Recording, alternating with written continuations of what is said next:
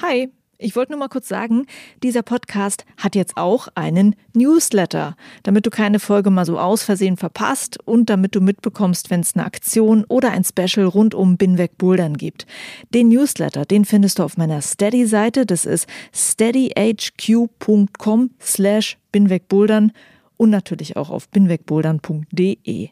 Das war's. Viel Spaß mit dieser Folge aus meiner Perspektive haben wir, sind wir mitten in diesem Verdrängungswettbewerb angekommen. Und wenn du dann im Grunde die, die Player in der Branche ansprichst, dann ist alles noch so, nee, stimmt doch gar nicht. Und wir sind alle noch die Buddies und ist alles noch prima. Und ich glaube, da gibt es zum einen so bestimmte Ballungsräume, wo das vielleicht noch so harmoniert, noch. Ja, und es gibt andere Regionen, da ist es offensichtlich, dass man sich in einem direkten Wettbewerb befindet.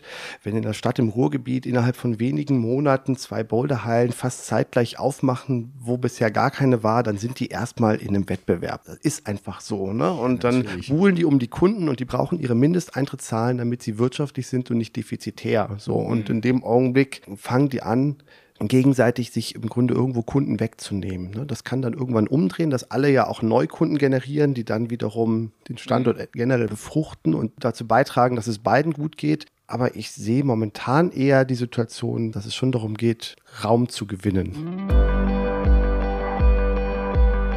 Hi und willkommen zu Folge 51 von Binweg Bouldern. Ich bin Juliane Fritz und ich habe jetzt für dich Teil 2 der Podcast-Folge zur Frage, soll ich eine Boulderhalle aufmachen? Über diese Frage habe ich geredet mit Hannes Huch, ehemals Kaffee Kraft, und mit Christian Popin, den hast du eben schon reden gehört, der betreibt in Wuppertal die Wupperwände und den Bahnhof Blue. In diesem Teil des Interviews wird es unter anderem um die Fragen gehen, wie sehr konkurrieren die Boulderhallen in Deutschland eigentlich und auch um die Frage der Finanzierung einer Boulderhalle. Und am Ende gibt es noch eine Menge spannender Hörerfragen und das finde ich ja wirklich sehr bemerkenswert. Noch nie habe ich für eine Podcast-Folge vorab so viele Hörerfragen bekommen. Vielen lieben Dank dafür und natürlich viel Spaß mit dieser Folge.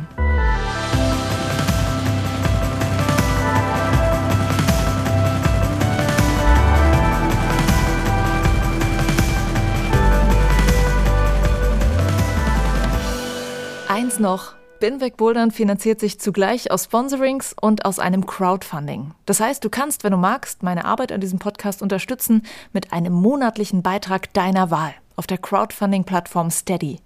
Deine Wahl heißt, es gibt drei Supporter-Pakete und wenn du eins davon nimmst, dann bekommst du nicht nur diesen Podcast, du bekommst auch extra Podcast-Folgen, du erfährst immer vorab, wer meine Podcast-Gäste sind und kannst deine Fragen einschicken oder je nach Paket gibt es von mir auch Post für dich. Dann schicke ich dir ein paar Binweg-Bouldern Goodies zu. Also falls du Bock hast, mich dabei zu unterstützen, diesen Podcast hier zu machen, dann freue ich mich sehr, dich vielleicht bald als Supporter zu begrüßen.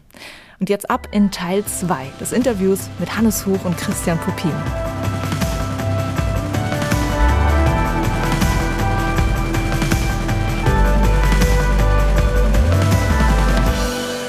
Gerade eine ganz kurze Pause gemacht.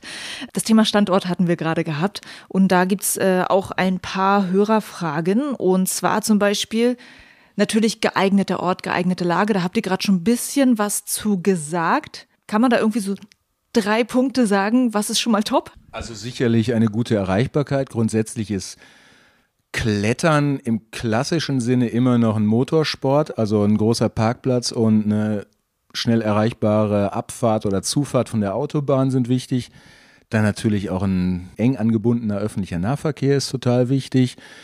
Ja, und ansonsten ist der Standort natürlich auch wieder so ein Gefühl. Also als ich hier anfing, in Nürnberg nach Hallen zu schauen, sind mir mitunter wunderschöne Hallen begegnet. Die kosteten wirklich einen Appel und ein Ei, aber da habe ich mir gedacht, hier wird abends um 11 Uhr keine junge Frau alleine durch die Gegend latschen wollen, weil es einfach die dunkelste, fieseste Ecke von ganz Nürnberg ist, obwohl die Halle selber echt top war und zum Teil mhm. wirklich irgendwie mega günstig. Also dieses, das ist ja wirklich so ein Gefühl, gibt man eher an, wie du sagst, ist da ein schöner Radweg, ist da, sind da vielleicht auch drei Bäume, ich weiß gar nicht, wie ich das irgendwie so in Worte fassen soll, aber einfach, dass es da, dass da so eine gewisse Willkommens- und Feelgood-Atmosphäre herrscht, eben auch um die Halle rum und nicht nur, dass nicht nur die Halle selber mhm. irgendwie tragend ist und so. Du musst ja heute, wenn du über Standorte redest, eben ja erstmal die Marktsituation betrachten. Ne? Während du vor ein paar Jahren eben noch gucken konntest, wo ist eigentlich noch nichts, mhm. wo ist grundsätzlich noch Raum, da musst du eigentlich heute viel genau hingucken, wo ist eigentlich schon was und wer ist da auf dem Markt aktiv, ja? Und, und was bedeutet das, wenn man sich da zusätzlich irgendwie mit platzieren möchte? Mhm. Das ist ja das Erste, was heute dann den Standort ausmacht. Und dann kommen diese Kriterien, die Hannes eben genannt hat, die Erreichbarkeit. Und wir wissen auch, dass die Leute eigentlich nach einem langen Arbeitstag keine Lust mehr haben, tatsächlich 20, 30, 40 Minuten zu ihrer Sportstätte zu fahren. Also dieser Hallentourismus, der findet vielleicht noch am Wochenende statt, aber eigentlich willst du irgendwie entspannt, am besten so innerhalb von zehn Minuten komme ich irgendwie zu meiner Sportstätte und kann abends bouldern gehen. Ne? Und, dann muss wieder die Frage, wo ist das überhaupt noch möglich, ja. ne? dass ich im Grunde an einen Ort komme, wo noch niemand anders ist, und wo ich eben das ermögliche. Und dann gehst du weiter ins Detail und guckst dir diesen, diesen Mikrostandort an und sagst, bin ich jetzt innerhalb der Stadt an einem Ort, wo viel passiert oder bin ich irgendwie ab vom Schuss oder in der dunklen Ecke oder in irgendeinem Industriegebiet, wo doch wieder keiner hinkommen möchte. Und so zoomst du dich da immer weiter rein bei dieser Standortfrage. Stimmt, das war eine viel schlauere Antwort als meine. Dann gebe ich dir eine andere Frage und dann kannst du dazu eine schlaue Antwort geben. Christian ist viel schlauer als wie ich. Nächste Frage wäre nämlich äh, Neubau oder eine bestehende Immobilie nutzen. Was ist da cool oder cooler und je nachdem, was man auswählt, was muss man beachten? Also jetzt bei einer, bei einer bestehenden Immobilie, was kann man da auch falsch machen? Welche Gebäude sind gar nicht gut geeignet? Also da nehme ich mal eine etwas, also muss man eigentlich sich vorher noch eine Sache überlegen, nämlich miete ich etwas oder kaufe ich es? Weil man wird ja kaum irgendwas selber bauen, um es dann irgendwie zu mieten. Das ist, glaube ich, eine Frage, die man sich grundsätzlich stellen muss. Und da würde ich sagen, kaufen ist auf jeden Fall eine Option, die man irgendwie sich mal durch den Kopf gehen lassen sollte, weil wenn alles in die Hose geht, hat man vielleicht ein Grundstück oder ein Gebäude, was später auch mehr wert ist. Mitunter ist es auch leichter, eine Finanzierung zu bekommen, weil man halt einen reellen Gegenwert auch hat, den man da als Pfand einsetzen kann, wenn man etwas kauft. Also egal ob Neubau oder bestehendes Gebäude, weil ja letztendlich der ganze Einbau in eine Boulderhalle oder in eine Kletterhalle, der mag zwar sehr teuer sein, der ist aber letztendlich eigentlich nur Schrott. Also wenn die Bank dann irgendwie sagt, hier, ich will meine Kohle zurück und du sagst, ja, ich habe doch meine tollen Boulderwände und Griffe, dann sind die ja de facto auf dem Papier nichts wert. Und das hatten wir damals, als es gekauft wurde, schon auch als Vorteil gegenüber einer Bank, dass man das eben auch ins Rennen werfen konnte. Mhm. Letztendlich ist ja ein ganz, auch hier nochmal ein anderer Aspekt, den man dabei betrachten muss, die Frage, an welchen Standort möchte ich? Und wenn ich mitten in die urbanen Ballungsräume rein möchte, dann ist Neubauen fast ausgeschlossen, weil da gibt es keine freien Flächen, auf denen du bauen kannst. Also musst du in Bestandsimmobilien gehen. Äh, umso zentraler du sein möchtest, umso mehr Absprüche musst du natürlich machen, was Bestandsimmobilien angeht.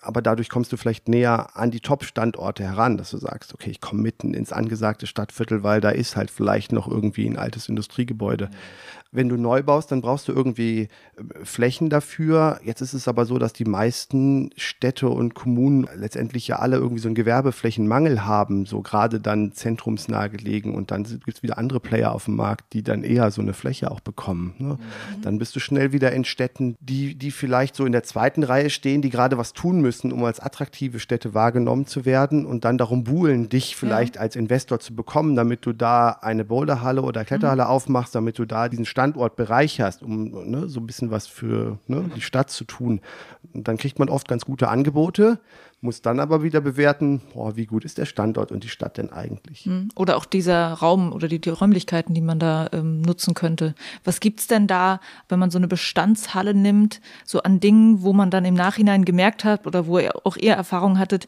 hat sich eigentlich doch nicht so gut geeignet für eine Boulderhalle, weil?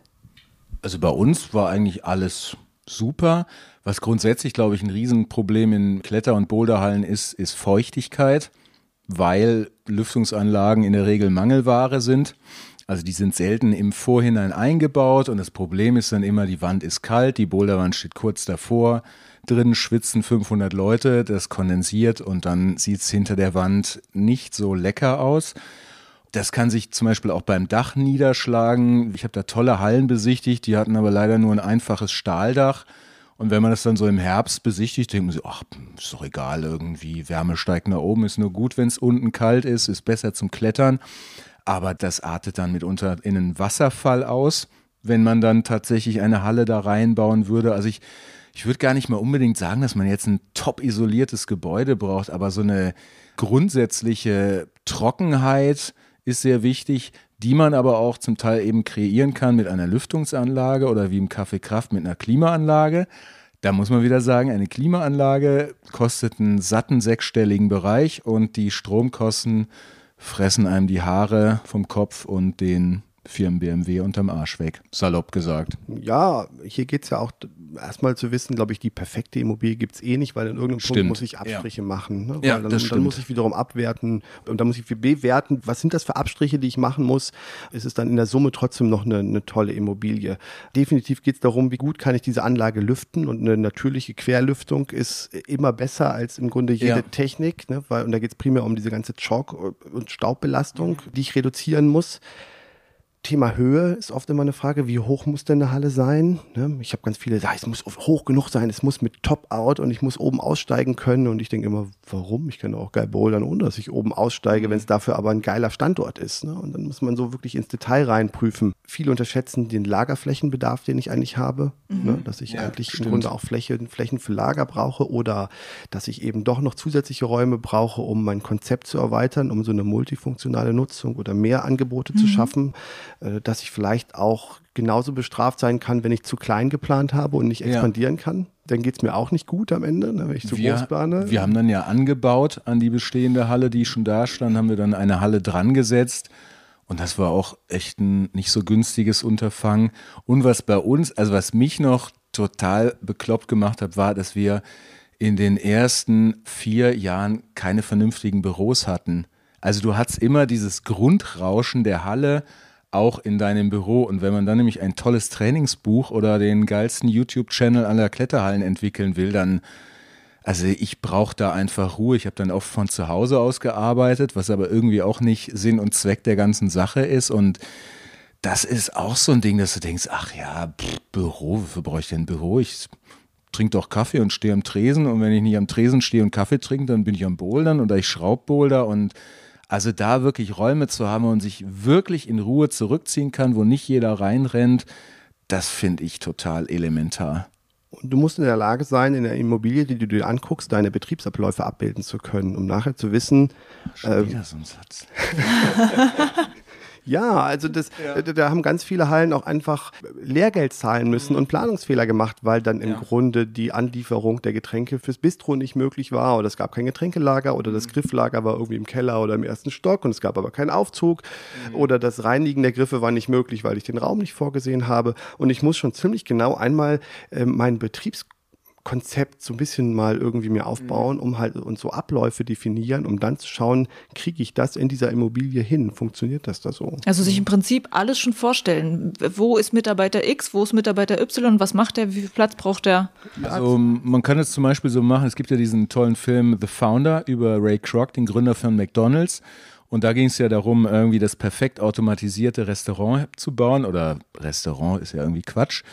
Und die haben nämlich, die hatten ihre Mitarbeiter, die haben sie organisiert und haben dann auf einem Parkplatz mit Kreide haben sie ihren ganzen Laden, ihren ganzen Betrieb aufgemalt und haben dann quasi im Trocknen geübt. Und wo kollidiert der Typ, der also die Brötchen nachholt, mit dem Menschen, der vielleicht die fertig verpackten Burger nach vorne trägt? Und das mag jetzt ein bisschen übertrieben sein, aber sowas sich vorzustellen und nicht so, oh ja, die Griffe, die, die bringen wir schon irgendwie unter. Ich nenne mal, ich nenn mal einen elementaren Fehler, der mir häufig begegnet ist, dass man im Grunde Gastronomie und Check-in voneinander abgekoppelt hat. Und zwar in der Reihenfolge, dass ich die Gastronomie immer definitiv extra mit Personal besetzen muss. Du kommst in eine Halle rein, unten ist der Check-in, du zahlst deinen Eintritt, aber Gastronomie ist oben im ersten Stock.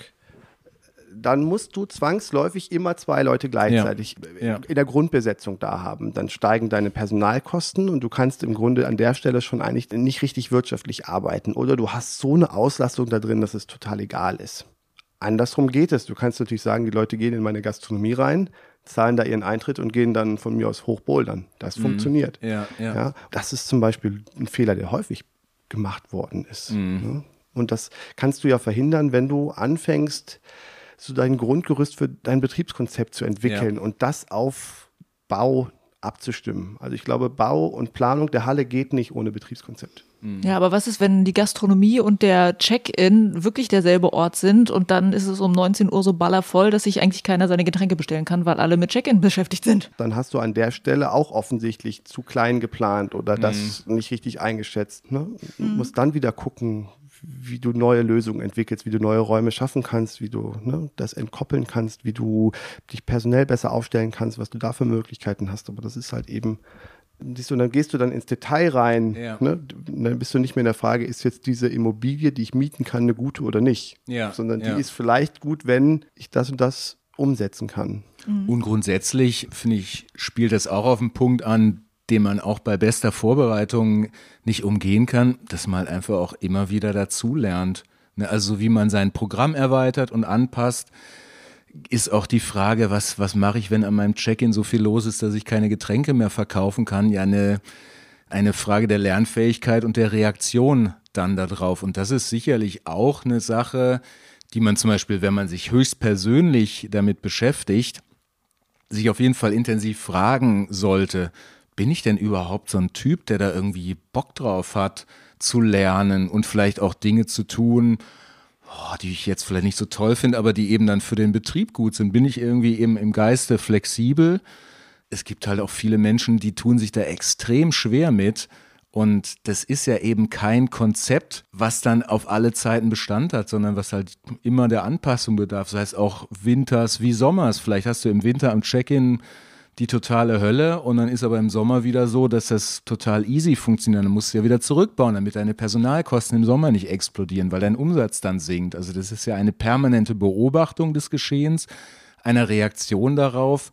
Da würde ich jedem raten, echt damit sich selber in Klausur zu gehen ob man da Bock drauf hat, wirklich. Mhm. Und dann kannst du eben tatsächlich auch eine Immobilie erst bewerten. Ne? Ja, ja, ja, eben. Dann kann man sagen, ist es ein guter Standort. Aber und dann siehst du einfach auch Profis momentan auf dem Markt, die das immer weiter perfektionieren, die in der Lage sind, eben mhm. Fehler zu korrigieren, am nächsten Standort wieder besser zu sein. Mhm. Und, ne? mhm. Ja, das habe ich jetzt bei der Boulderwelt München Ost halt gesehen, mit denen ich yes. ja auch ein Interview gemacht hatte, genau. die auch gesagt haben, die haben aus dieser ersten Boulderwelt, die sie da ähm, haben, so viel gelernt, was sie jetzt alles in dieser zweiten, mhm. in der neuen verbessern konnten. Genau, das wäre jetzt auch ein Beispiel gewesen, ne? Boulderwelt. Ja in Dortmund ne, bin ich rein und ich beschäftige mich einfach seit Jahren mit mhm.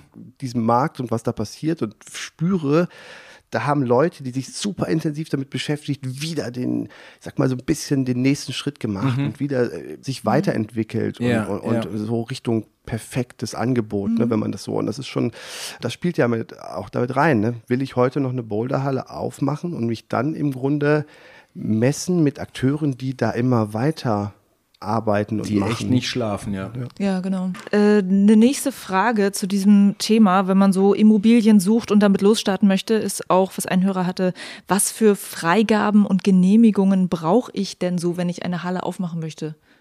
Also grundsätzlich kommt es erstmal auf das Gebiet an oder wie das Gebiet bewertet ist, in dem es liegt in der Stadt. Also ist es Mischgewerbe, ist es ein reines Gewerbe? Gebiet. Also da kann man sich erstmal schlau machen. Man kann so eine Voranfrage stellen und bei der Stadt sagen, ich würde gerne eine Sportstätte eröffnen. Ist das grundsätzlich möglich? Wenn es zum Beispiel ein reines Wohngebiet ist, wird das eher sehr schwierig werden. Ähm, was braucht man denn sonst noch? Man braucht auf jeden Fall mal ein verdammt gutes Brandschutzkonzept. Was sich mitunter sehr, sehr lange hinziehen kann, bis man da mit diesen ganzen Gutachtern, also das ist ja ein, ein Aushandeln letztendlich, gerade bei Bestandsimmobilien, in denen man dann auch noch rumbaut. Was ist Bestand, was ist nicht Bestand, was wird wie bewertet, wo muss eine F30-Tür, wo muss eine F90-Tür rein. Es geht da um die Gesamtfläche, die quasi für dieses Brandschutzkonzept entwickelt werden muss. Bin ich eine Versammlungsstätte? Also dieser Brandschutzmist ist ein, riesengroßer Komplex. Genau, du musst mhm. tatsächlich eine Nutzungsgenehmigung bekommen für was, was du machst, eine gewerbliche Nutzung für den Betrieb einer Sportstätte, dann eben die ganzen Sicherheitsauflagen erfüllen, dann musst du eine gewisse Anzahl an Parkplätzen ausweisen und die nachweisen können.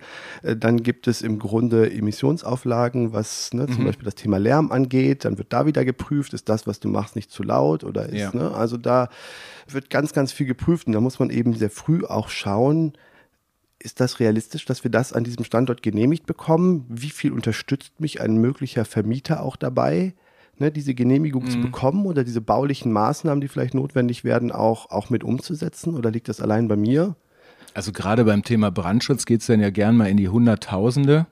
Also zum Beispiel, wir hatten ja mal diese Franchise-Filiale in Stuttgart und die war brandschutztechnisch eher schwierig und deswegen mussten all diese Stahlsäulen mit irgendeinem so Spezialbeton bespritzt werden, dass mhm. sie aussahen, als wären es irgendwie Sintersäulen. Und das war kein günstiges Unterfangen, dieses Ding. Das war dann absolut sicher, also überhaupt kein Problem, aber es eben dafür herzurichten. Letztendlich kannst du ja fast jedes Gebäude irgendwelchen Brandschutzvorschriften konform umrüsten. Aber das ist eben auch wirklich eine richtig teure ja. Geschichte. Ja. Und da gibt es natürlich zum einen auch immer noch viel Unwissenheit bei den Bauordnungsämtern, die sich schwer tun, solche Sachen mhm. zu beurteilen, ja. zu bewerten, richtig einzuschätzen. Dann gibt es unterschiedliche länderspezifische ähm, Vorgaben, die mhm. sich da auch nochmal differenzieren. Dann bist du da schnell auch irgendwie so gefangen in so den Mühlen der Bürokratie auszuloten, was geht und was geht nicht. Da musst du dann manchmal auch gut argumentieren, mit, mit Sachverständigen und Gutachtern zusammenarbeiten, äh, Beispiele ich, nennen. Ich würde ja sagen, du brauchst sowieso einen lokalen Architekten. Also du brauchst auf jeden Fall einen lokalen Architekten, der das Bauamt kennt, der die Leute da kennt und der natürlich eben, wie der Christian sagte, diese länderspezifischen Vorschriften, weil es gibt irgendwie kein deutsches Brandschutzrecht oder was weiß ich was, sondern das ist immer je nach Bundesland verschieden ausgestaltet und da brauchst du auf jeden Fall ja einen Experten, da wirst du ja sonst blöd. Und dann brauchst Birne. du vielleicht, und jetzt gehen wir mal weiter, dann willst du vielleicht natürlich noch eine Gastronomie betreiben, dann brauchst du noch natürlich ja. eine Genehmigung zum Führen eines Gastronomiebetriebes, dann musst du dich dafür selber mhm. qualifizieren und entsprechende Zertifikate vorlegen. Dann willst du vielleicht Alkohol ausschenken und ich kann euch sagen, Alkohol ausschenken zu dürfen ist vielleicht das bürokratischste Genehmigungsverfahren, ja. was man in Deutschland durchleben geil. kann. Also eine Konzession dafür zu bekommen, mhm. Alkohol auszuschenken, ist beeindruckend. Wenn du dann noch im Firmenkonstrukt vielleicht mit mehreren Gesellschaftern agierst, dann kommst du schnell dazu, dass du zum Beispiel mit drei oder vier Leuten 50, 60 verschiedene Dokumente von 12 bis 14 verschiedenen Behörden einreichen musst. Wow. So, ich, das mhm. sind Fakten. Ne? Also von Unbedenklichkeitsbescheinigungen, äh, mhm. äh, polizeilichem Führungszeugnis aller Gesellschafter mhm. und, und, und und dann hängst du da wieder drin und du willst doch eigentlich nur ein paar Flaschen 03er Bier irgendwie ja. über den Tresen geben und denkst dir, mhm. was soll der Zirkus eigentlich? Also ich habe aber kein Bier. Na, na Bier, Bier muss schon sein. Also ich hatte ja immer den Vorteil, dass ich diese alles entscheidende Fortbildung gemacht habe, damit ich Alkohol ausschenken darf. Da gab es auch die damals aktuellen äh, Neuigkeiten zur Hackfleischverordnung und die haben mich natürlich auch sehr interessiert. Ohne Witz, damit wurde die Bonus die Neuigkeiten der bayerischen Hackfleischverordnung. Das war auch ein sehr interessantes Thema. Nein, das ist echt, das ist schon grundsätzlich wirklich abgefahren, dass man zum Traum, Hobby zum Beruf, man in was für absolute Tiefen, mhm. abgründige Tiefen der deutschen Bürokratie man da hinabsteigt. Ich fand es eigentlich auch immer spannend, also einfach zu sehen, was in unserem Land alles reguliert ist und ähm, wofür es Vorschriften und Beamte gibt und wo ein Stempel drauf muss auch da muss man sich fragen, bringe ich da eine gewisse Lockerheit mit, weil wenn man das nicht mit Humor nimmt, dann ist der Spaß ganz schnell vorbei. Ja, und das ist ja der nächste Schritt, dass du nachher beim Führen des Betriebes auch wieder auf so viele Auflagen stößt, ne? dass du dann ja. ähm, denkst, ja, jetzt die zahlen ja einen Eintritt, das Geld packe ich in die Kasse und dann bringe ich es irgendwann zur Bank und dann ist gut. Nee, du musst natürlich ein ordnungsgemäßes Kassenbuch führen. Also da ist nichts mehr mit Strichliste und irgendwie Geld in die Dose, wie, mhm. wie man mal vor ja, 20 ja. Jahren angefangen ja. hat. Und dann gibt es sogenannte GODB-Richtlinien, die musst du einhalten und du musst Was eine, sind das für Richtlinien? Ja, das sind Richtlinien, die vorgeben, wie, wie du ordnungsgemäß Daten verarbeitest und ein Kassenbuch führst. Also das kann ich jetzt auch gar nicht spezifischer benennen, weil es, äh, ich habe schon wieder vergessen, wofür die Abkürzung Googlen. eigentlich genau stand. Ich, ich konnte es mal, weil, weil es mich so beeindruckt hat, du hast es vergessen. Äh, du musst eine Verfahrensdokumentation schreiben, also wie wer mit deiner Kasse arbeitet, wo Daten gespeichert werden, wie Gelder verarbeitet werden, mhm. wie Geld von der Kassenschublade in den Tresor wandert und zur Bank geht, wer das alles gegenprüft. Ähm, also nach diesem Podcast wird keiner mehr eine Boulderhalle ja, das muss man ja, das muss man ja wissen. Also äh, ja. das, äh, das, ist, das führt dazu, dass Finanzämter die Berechtigung haben, unangekündigte Barkassenkontrollen durchzuführen. Geht natürlich alles unter dem Deckmantel der Schwarzgeldbekämpfung. Rechnung, dann feststellen, Mensch, hier ist zwar ein ordnungsgemäßes Kassenbuch geführt, sieht alles tipptopp aus, aber ich sehe hier gar keine Verfahrensdokumentation oder das ist ein Verfahrensfehler, dann machen wir doch mal eine Betriebsprüfung.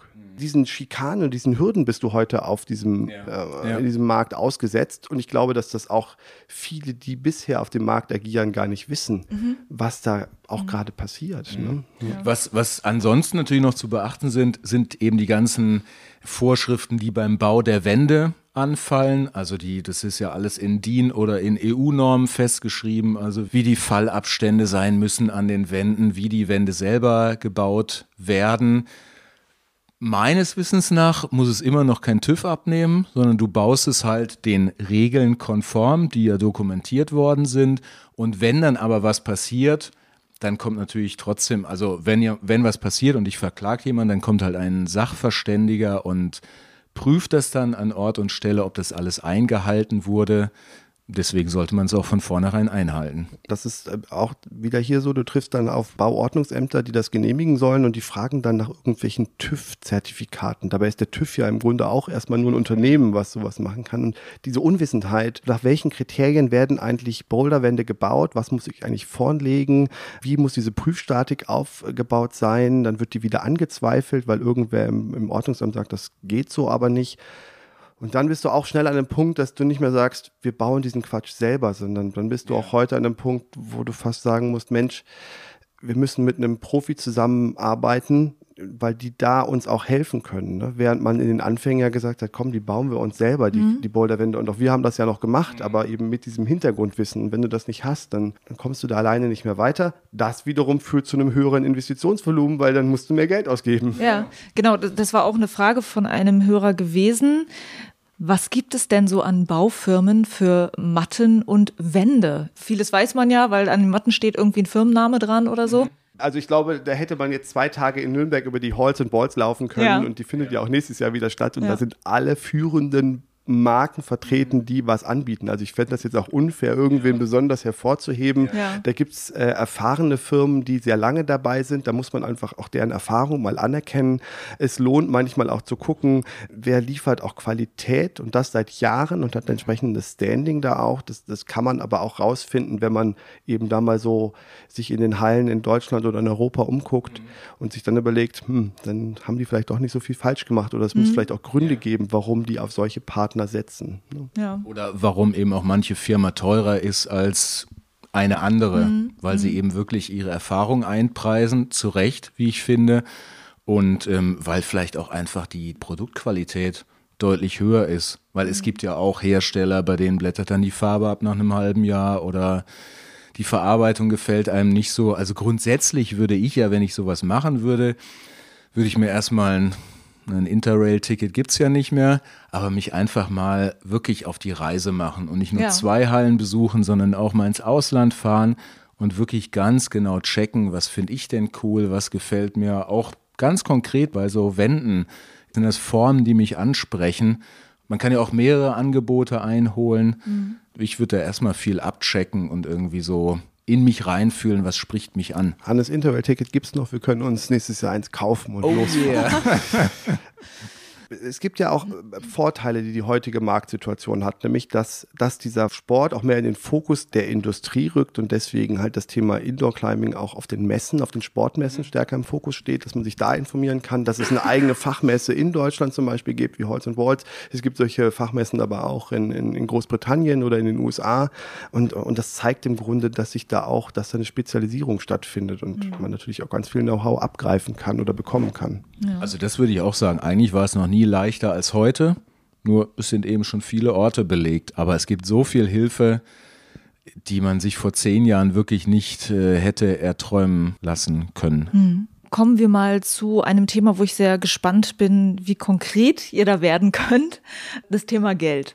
Da gab es auch super spezielle Fragen von Hörern, die so wirklich so, alles abgefragt haben, wie viel muss ich investieren, um eine moderne Boulderhalle aufzubauen? Und da gab es Fragen von, ich möchte eine sehr große Halle aufbauen, bis zu, ich möchte aber nur eine sehr kleine Halle aufbauen. Ähm, was sind Quadratmeter Baukosten? Also so ganz konkrete Sachen. Ah, da bewege ich mich auf dünnem Eis. Also da, ähm, was ist vor allen Dingen sehr klein, was ist sehr groß? Es gibt Boulderhallen, die sind 50 also Quadratmeter also groß. Das würde ich sagen, ist sehr klein. Ich kenne Experten, die könnten diese Kalkulation mit umbauten Raum und pro Kubikmeter und so, die, die beherrschen das. Ich muss da aussteigen, da gehöre ich fast nicht dazu. Mhm. Also ich habe diese Zahlen schon mal gehört und ich kann mir die erschließen und erarbeiten, aber ich bin nicht dieser Experte, der diesen, mit diesen Zahlen jongliert. Ja. Ich glaube, dass man kaum unter einem Investitionsvolumen von einer halben Million heute noch eine Halle aufmachen kann. Ja. Ich würde auch sagen, 500.000 und ein Drittel davon als Eigenkapital mitbringen, so mal als ganz grobe ja.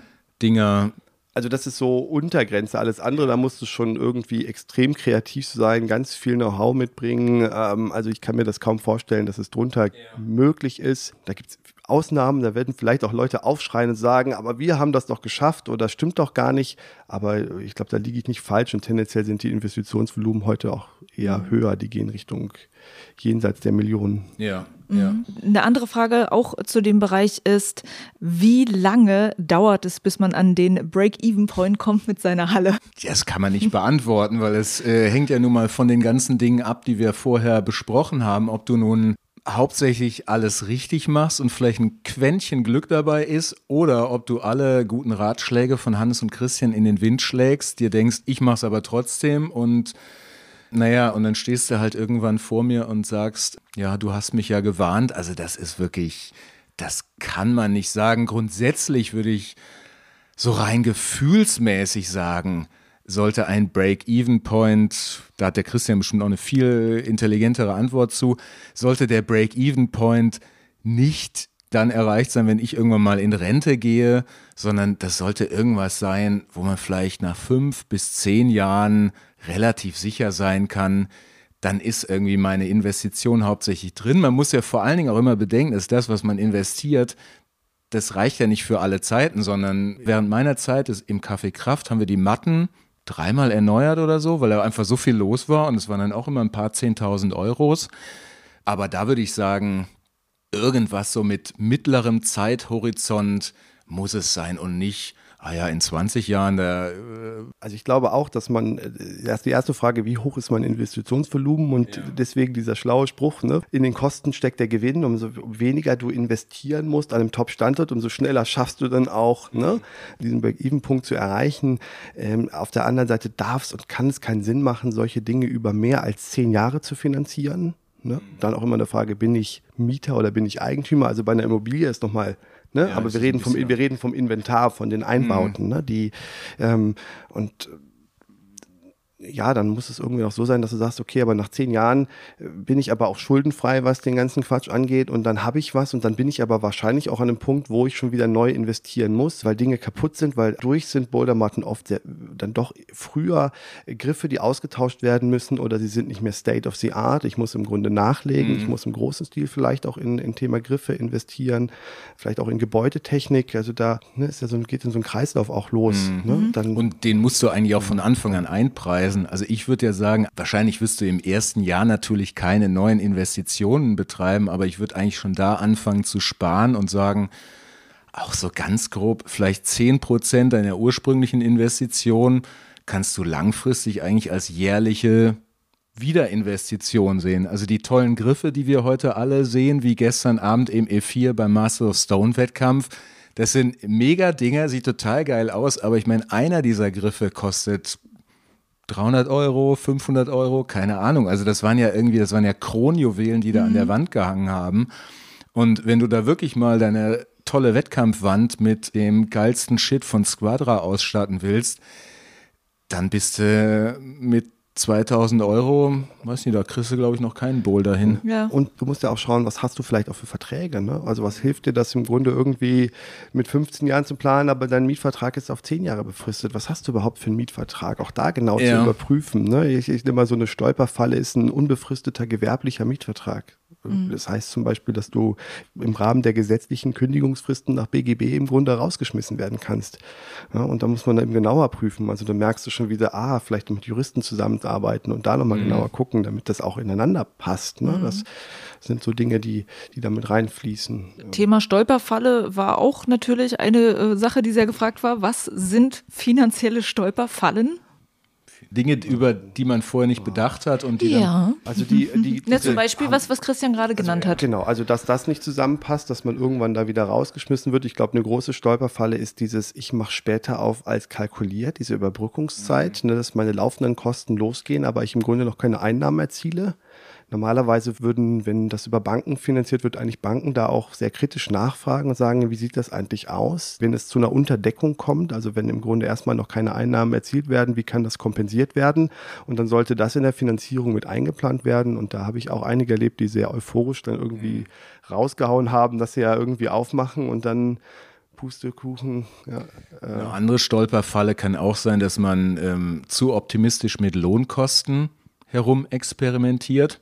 Also dass man irgendwie denkt, ja, ich, wir, wir, wir kriegen das Ding schon hin mit zwei irgendwie Gesellschaftern und vier Tresenkräften und die arbeiten alle für einen Mindestlohn. Und dann merkst du selber, boah, also eigentlich, ich will ja wirklich mal irgendwann Rente haben. Also ich will mir selber auch ein anständiges Gehalt bezahlen, was einfach auch realistisch ist und eben nicht nur aus Passion irgendwie und äh, Hingabe gespeist ist. Und wenn ich dann sehe, dass hier in Nürnberg Aldi, glaube ich, 13 Euro pro Stunde bezahlt, denke ich mir, das wird auch immer schwieriger für Kletterhallen werden, die Leute zum Mindestlohn hinterm Tresen zu parken, wovon man ja zum Beispiel auch selbstverständlich ausgeht. Oh, Das ist ja ein total cooler Job und so. Ich weiß noch, wie, wie, wie manche da aufschrien, als eben dieser Mindestlohn kam. Ne? Typisches Unternehmerding, Schweinerei, Untergang unserer Wirtschaft. Dann ist er wieder gestiegen.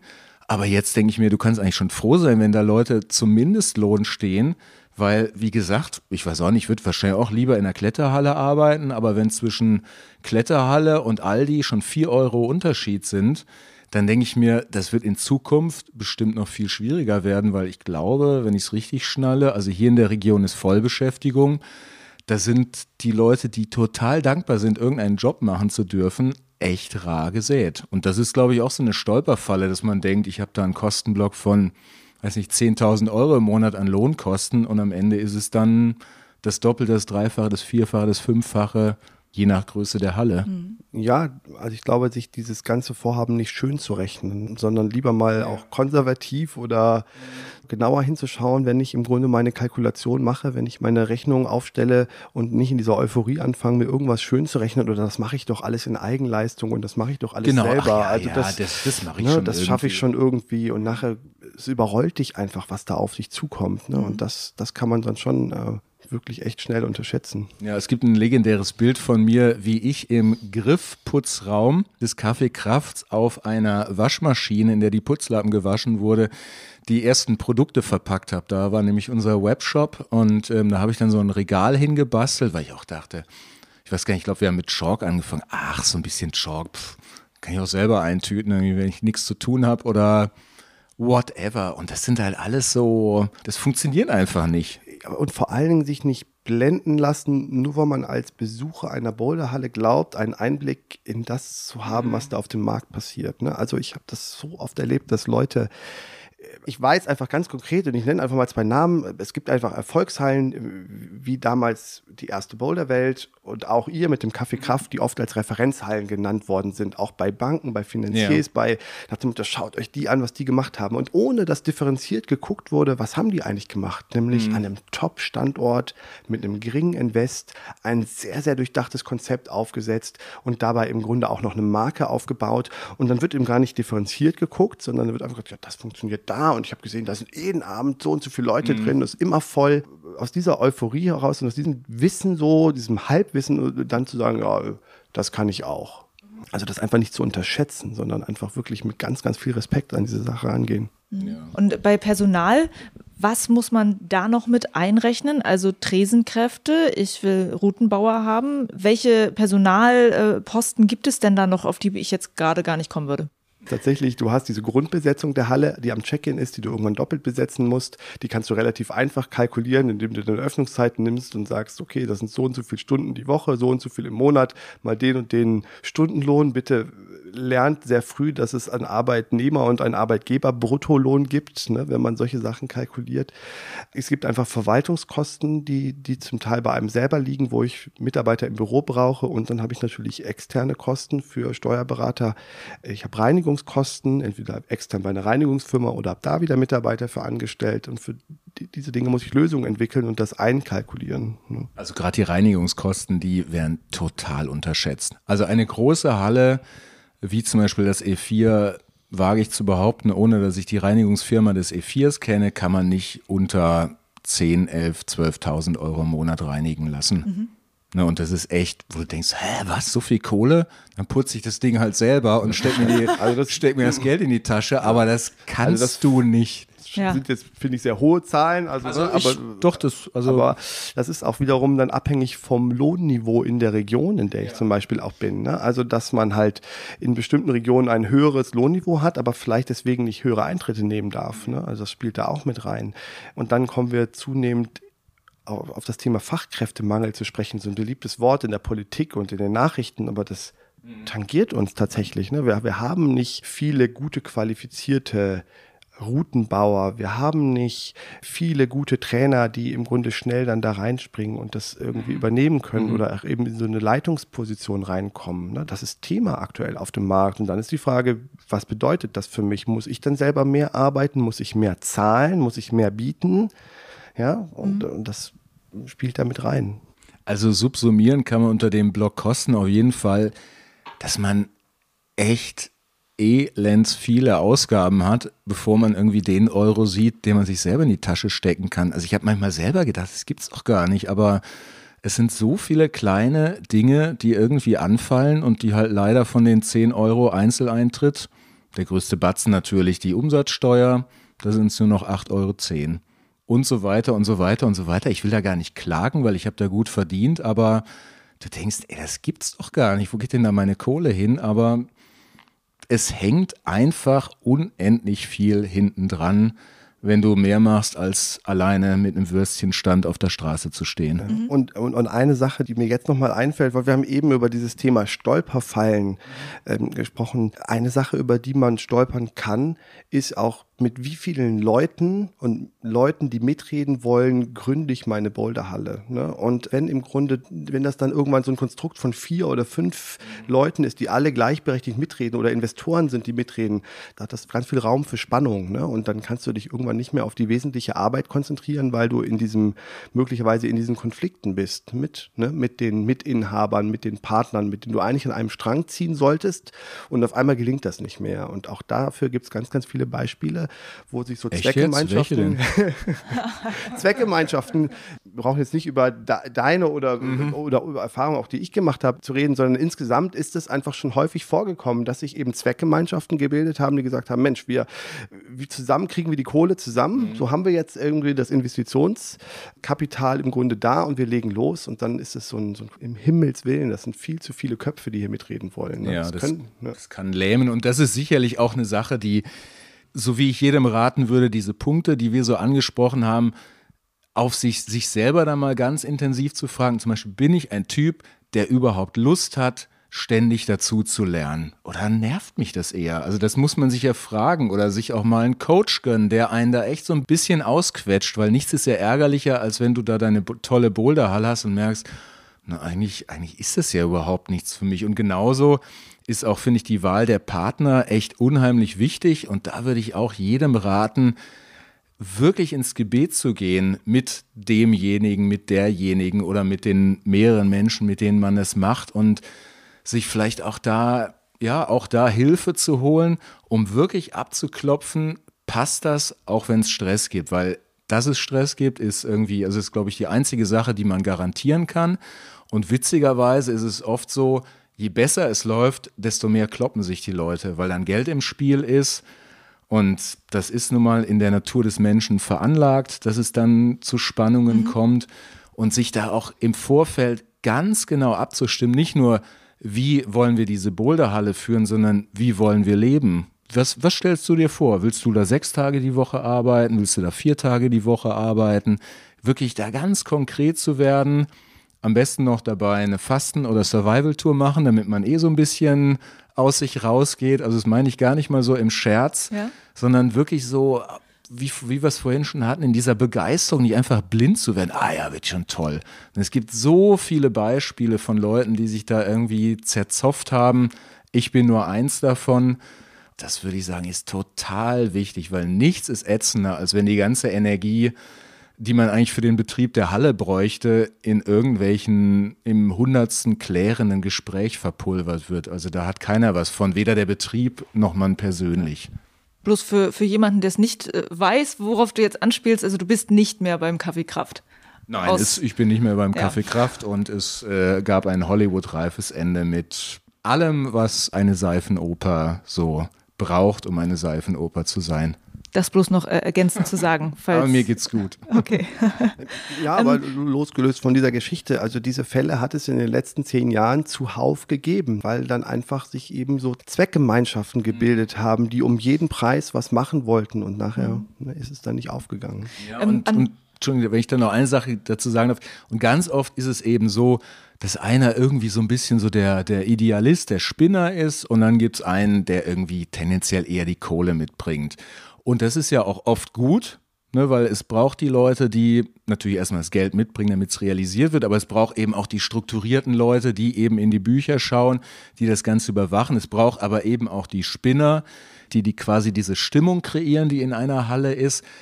Aber natürlich gibt es gerade zwischen diesen beiden Extremen so viel Potenzial, weil einfach diese beiden Typen, so wie das auch in meinem Fall war, in, auf verschiedenen Planeten leben. Das muss man sich echt ganz, ganz gut überlegen, ob das klappen kann oder nicht. Punkt. Okay. Punkt. Ähm, äh, bloß noch eine Nachfrage dazu. Ja. Ähm, an wen sollte man am besten herantreten, wenn es halt darum geht, nun äh, das nötige Geld zu finden? Mit wem redet man da am besten?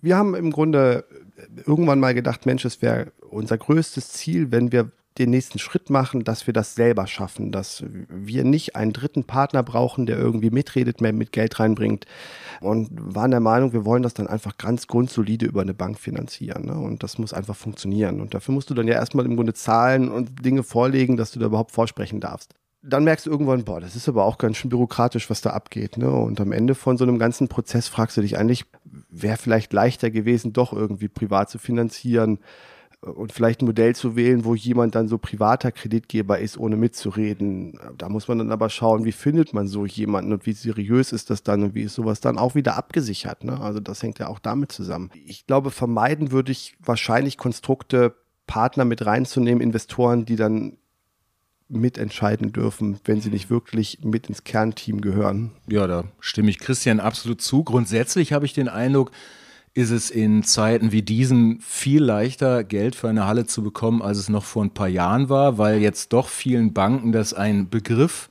ist, was man, und das, und wir sehen auch, damit kann man irgendwie Geld verdienen.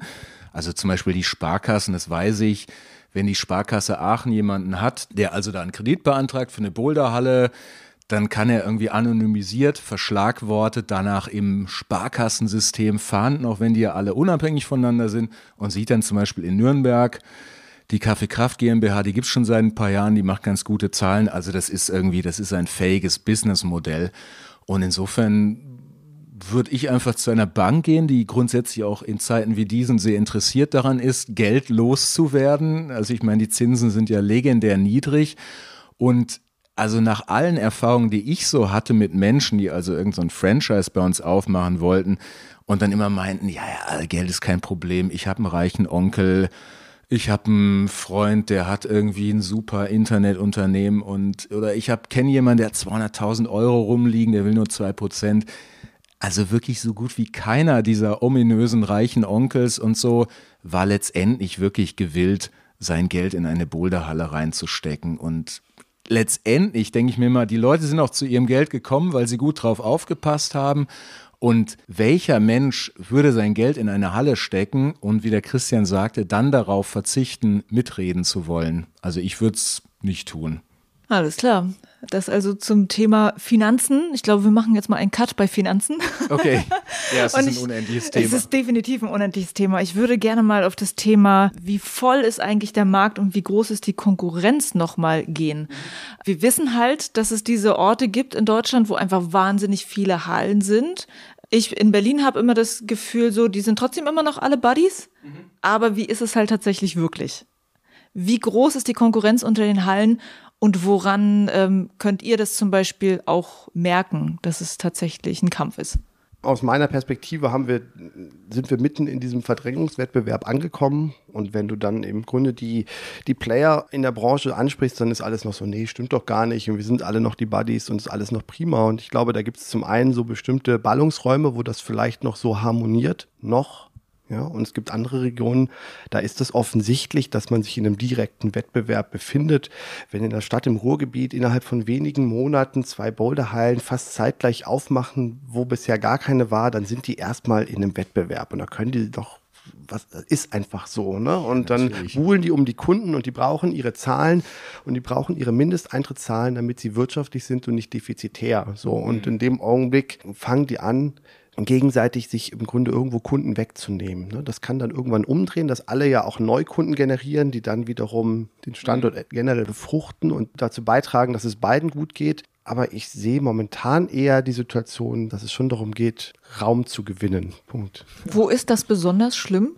Boah, also ich kenne jetzt auch nicht jede Stadt in Deutschland. Ich glaube wirklich so da die Ecke beim Christian oder Ruhrgebiet und so, dass da irgendwie ziemlich viel ziemlich viel abgeht, aber auch jetzt hier im Raum Franken, da passiert auch echt eine Menge, wo ich froh bin, dass ich kein Hallenbetreiber mehr bin, weil es sind ja dann nicht nur die Großen, die da aufmachen, also zum Beispiel was, was auch noch zu meiner Zeit des Kaffeekrafts echt jetzt nicht so, dass man sagen kann, ja, da sind plötzlich 30 Prozent weniger Besucher da, aber wo es dann doch, da wird es ein bisschen weniger, da wird es ein bisschen weniger, da wird es ein bisschen weniger sagen konnte, waren zum Beispiel bei den ganzen DRV-Hallen, die hier so in kleinen Städten rund um Nürnberg aufmachen, zum Beispiel in, in, in Hersbruck, 20 Minuten von hier ist eine wunderschöne kleine Seilkletterhalle.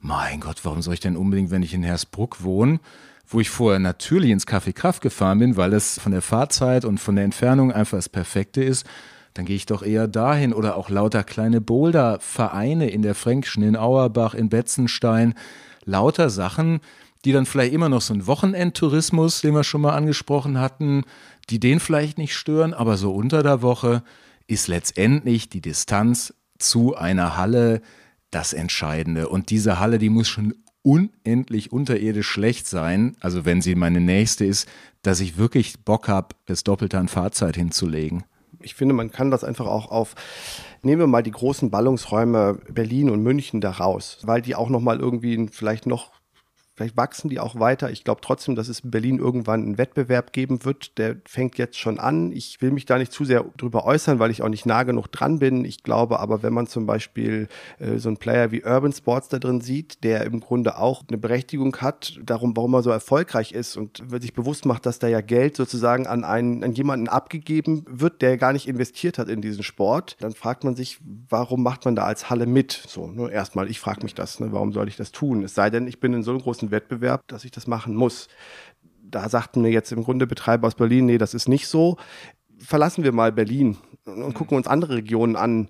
Rhein-Main-Gebiet. Da macht jetzt die dritte Boulderhalle in der Stadt wie Mannheim auf und, oder soll aufmachen. Und ich frage mich, wie geht das? Es geht einfach nicht. Außer wirklich, da arbeiten alle zumindest Lohn und der Chef steht da sieben Tage die Woche hinterm Tresen und die zahlen keine GEMA-Gebühren, sondern da sitzt jemand mit einer Gitarre und äh, wartet auf Trink. Also es kann einfach nicht funktionieren, weil ich das ja selber noch in meiner Zeit beim Kaffee Kraft erlebt habe, dass man irgendwann realisiert, Bouldern ist ein fantastischer Sport, Klettern grundsätzlich ist der schönste Sport der Welt, aber nicht jeder Mensch auf der Welt will sein Leben mit Klettern verbringen. Das muss man einfach mal so anerkennen. Und manchmal habe ich den Eindruck, denken die Leute, dass die Menschheit echt nur darauf gewartet hat, dass jetzt also quasi in ihrer Straße eine Halle aufmacht und alle sagen, juhu, endlich kann ich das tun, was ich schon immer wollte. Aber das ist eben nicht so. Es gibt eine riesengroße Konkurrenz an Sportangeboten generell. Es gibt einen großen Anteil von Menschen, die probieren das mal aus und merken dann, naja, irgendwie, also ich verstehe jetzt echt nicht, warum ich mich da irgendwie an diese Griffe hängen soll.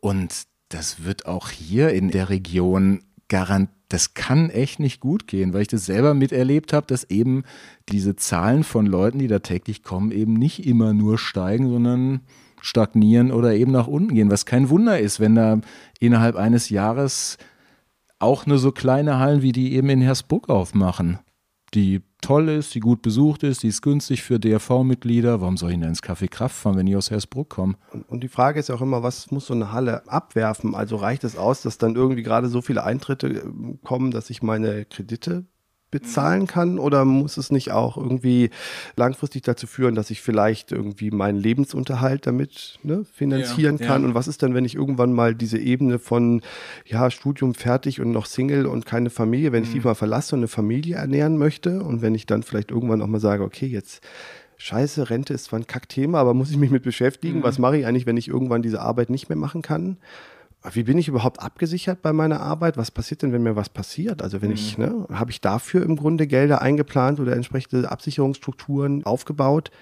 Ich glaube, so dieses erstmal glänzt alles, ne? So, da mhm. sind bunte Steine an den Wänden und die Hallen sind voll und alle sind happy und feiern sich. Und ich glaube, man muss manchmal auch ein bisschen so hinter die Maske gucken, um, um differenzierter zu sehen, dass es einige gibt, denen geht's gut und die schaffen das, sind sehr erfolgreich damit, haben gute mhm. Ideen, sind aber auch irgendwann in der Lage, quer zu finanzieren, ne? Mhm. Mal im Grunde halt einen Standort, der vielleicht defizitär ist, durch einen ja. anderen zu kompensieren. Definitiv. Oder dass sie auf, insgesamt in ihrer unternehmerischen Tätigkeit auf mehreren Beinen stehen und dann im Grunde schieben können.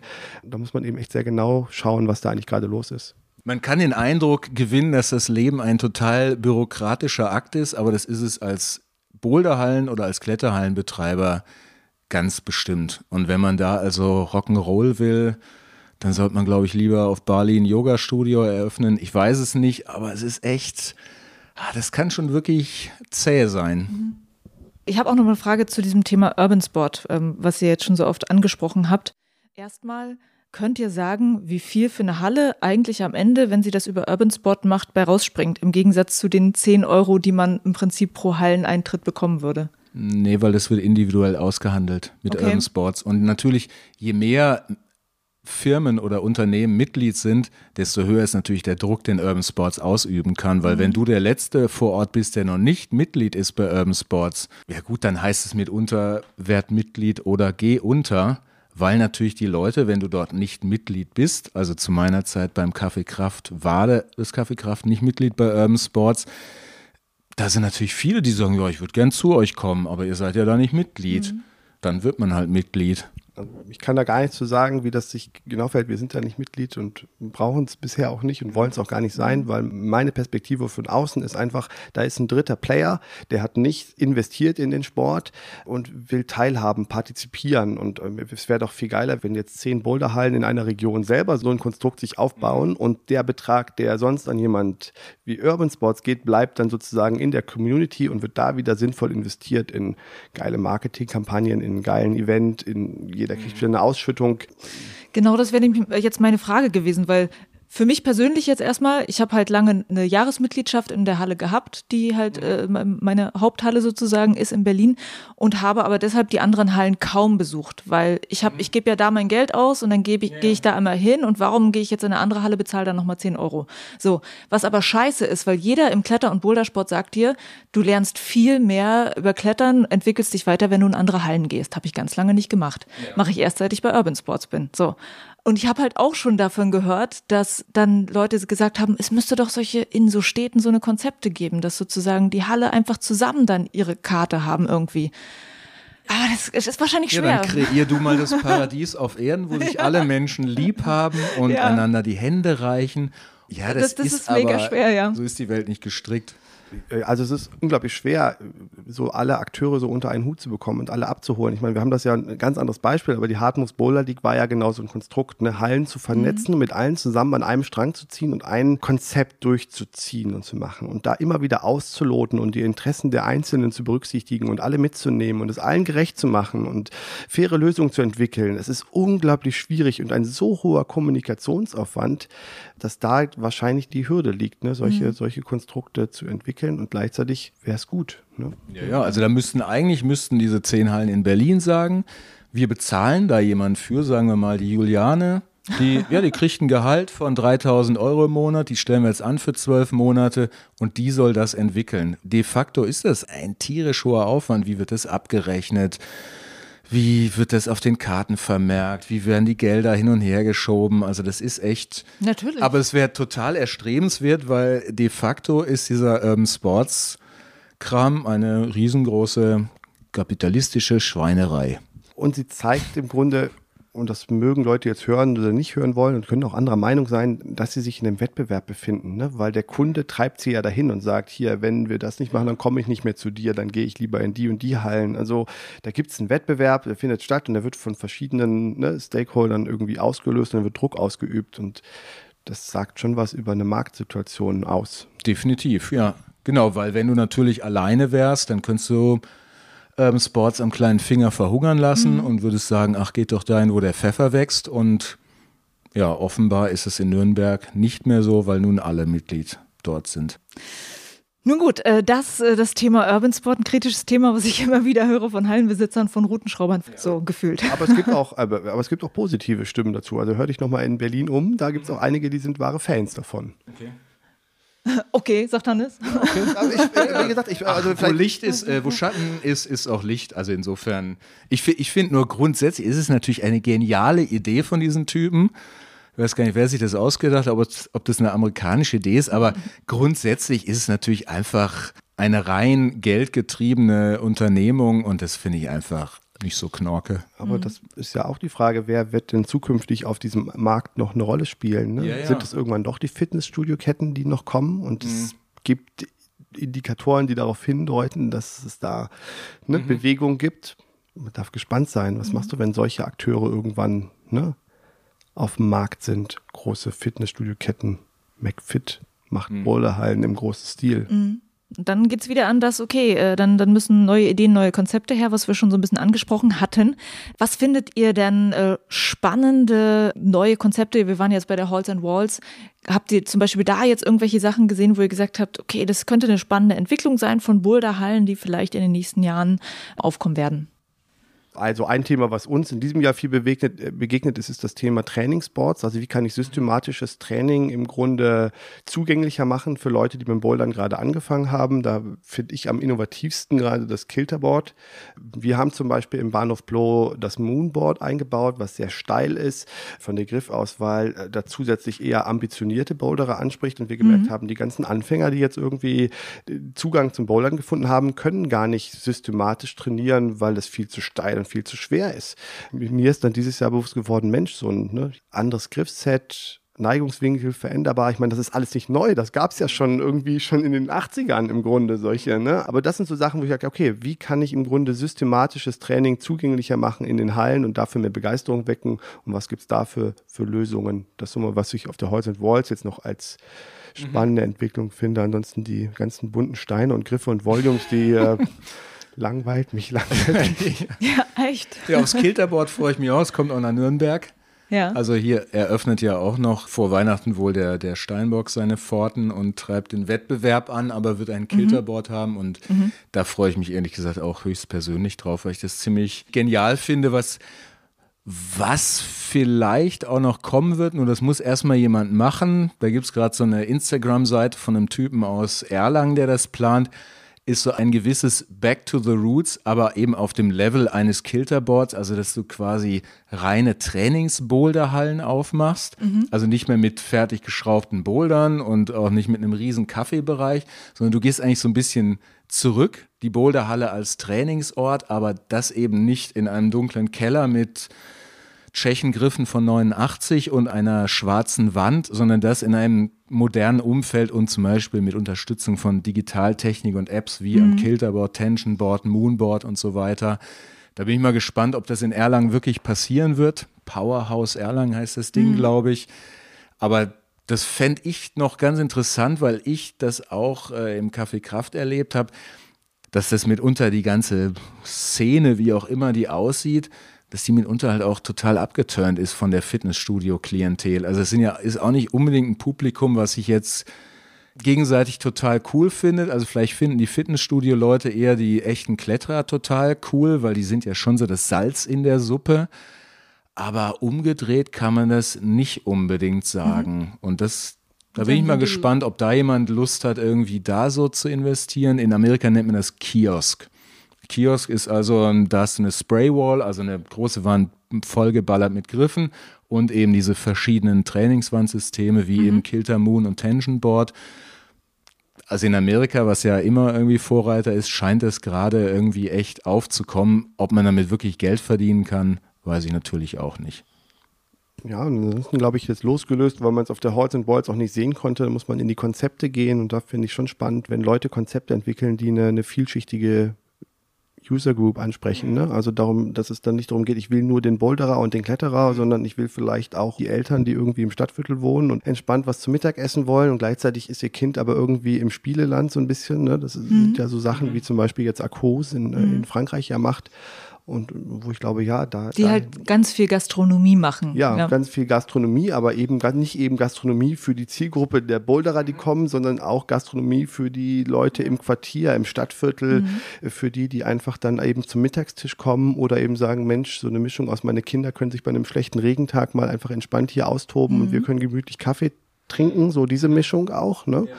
Und ich glaube, da gibt es echt noch einige innovative Ansätze, die man verfolgen kann. Mhm. Äh, dazu zum Thema, ähm, was kann man noch an neuen Konzepten machen, wie kann man sich absetzen, war eine Hörerfrage gewesen. Wie kann man sich als kleine Halle gegen die großen Konkurrenten noch irgendwie absetzen?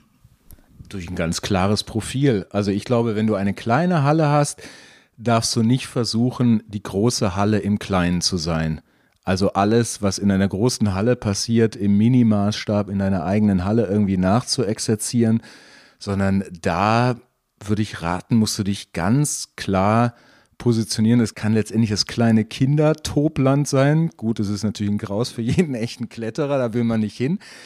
Du kannst sowas machen wie zum Beispiel der Daiko Yamada, der hat ja eine recht berühmte Halle in Yokohama und im Großraum Tokio. Yokohama gibt es, ich weiß nicht, gibt es 200 Hallen, also unendlich. Und seine ist einfach die absolute Hardcore-Halle. Das ist einfach die ein weltweiter Begriff. Project heißt das Ding für eine absolute Hardcore-Trainingshalle. Und das ist halt sein, sein Alleinstellungsmerkmal, sein USP. Und wo immer man da auch hingeht, würde ich sagen, bei einer kleinen Halle ist es umso wichtiger, wirklich ein ganz, ganz klares Profil und eine ganz klare Identität zu zeigen. Und wie der Christian es vorhin so schön sagte, und vielleicht auch gerade da noch viel mehr in diesen Mikro, in diese Mikrostandortfaktoren reinzugehen, weil vielleicht hat man ja wirklich nur ein Einzugsgebiet von einem Kilometer rund um diese Halle und vielleicht ist es gerade dann total wichtig, mit dem lokalen Gemüsehändler oder mit dem lokalen Café irgendwie zusammenzuarbeiten und da nicht als so eine Insel zu regieren, wie man das vielleicht als riesengroße Halle machen kann, weil die Leute von weiter weg kommen,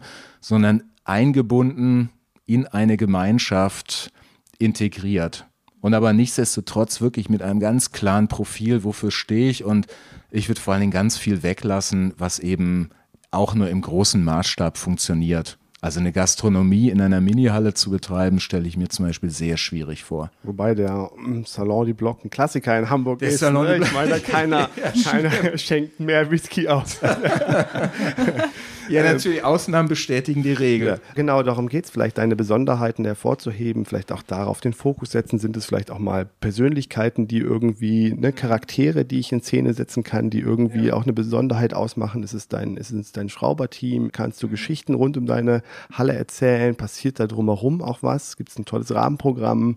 Ja. Also einfach auch kreativ sein. Und trotzdem werden wir zunehmend gefragt sein, in einem näheren Einzugsgebiet Kunden zu generieren. Also die mhm. Zeiten, wo Leute weite Wege in Kauf nehmen, ja, die mag es für so besondere Hallen noch geben, weil man neugierig ist und mhm. irgendwann geht es darum, wohnen die Leute. Ja. Und ich kenne auch Hallenbetreiber jetzt in ähm, Frankreich und England, die sagen genau das. Wir wollen die Sportstätten da, wo die Leute wohnen. Zehn ja. Minuten, bam, und dann bist du da. Und dann brauchen wir nur diesen Mikro. Mhm. Ne? Ja. Kosmos. Ist es das Ding, was, wie es auch in Tokio funktioniert? Weil da soll es ja so krass viele Hallen geben, aber wohl viele kleinere, wenn ich das richtig mhm. verstehe. Wart ihr da? Wisst ihr, warum das da so gut funktioniert? Ja, es ist ein extremer Ballungsraum. Ich weiß gar nicht, wie viele Millionen das letztendlich sind, die da wohnen. Und das Interessante ist auch, dass wohl trotzdem noch die Hallen verschiedene Menschen ansprechen. Also der, der Yuchi hat mir das erzählt, dass in seinem Basecamp Boulder Hallen ist der schönste Moment für die Leute, wenn sie da reinkommen und nämlich ihre Krawatte abnehmen können weil sie da endlich ihren knallharten Büroalltag hinter sich lassen Und die kommen da eigentlich nur hin, um ihre Krawatte abzunehmen und uh, irgendwie einfach auszuatmen. Damit ist schon das halbe Boulder-Abenteuer oder der, die, die halbe Erfahrung, die positive Erfahrung gemacht. Er hat ja noch eine Seilkletterhalle ein bisschen weiter weg von Tokio. Da ist das Publikum ganz anders und viel grundsätzlich kletteraffiner oder kletterzentrierter. Ich kenne aber auch nicht alle Hallen, die in Tokio rumstehen. Grundsätzlich sind das viele eher kleinere Dinge die eben auf diese Idee anspielen. Zehn Minuten und dann bin ich da. Und weil man ja auch sagen muss, es ist toll, wenn ich so eine Riesenhalle habe, aber nutze ich die wirklich so vollumfänglich?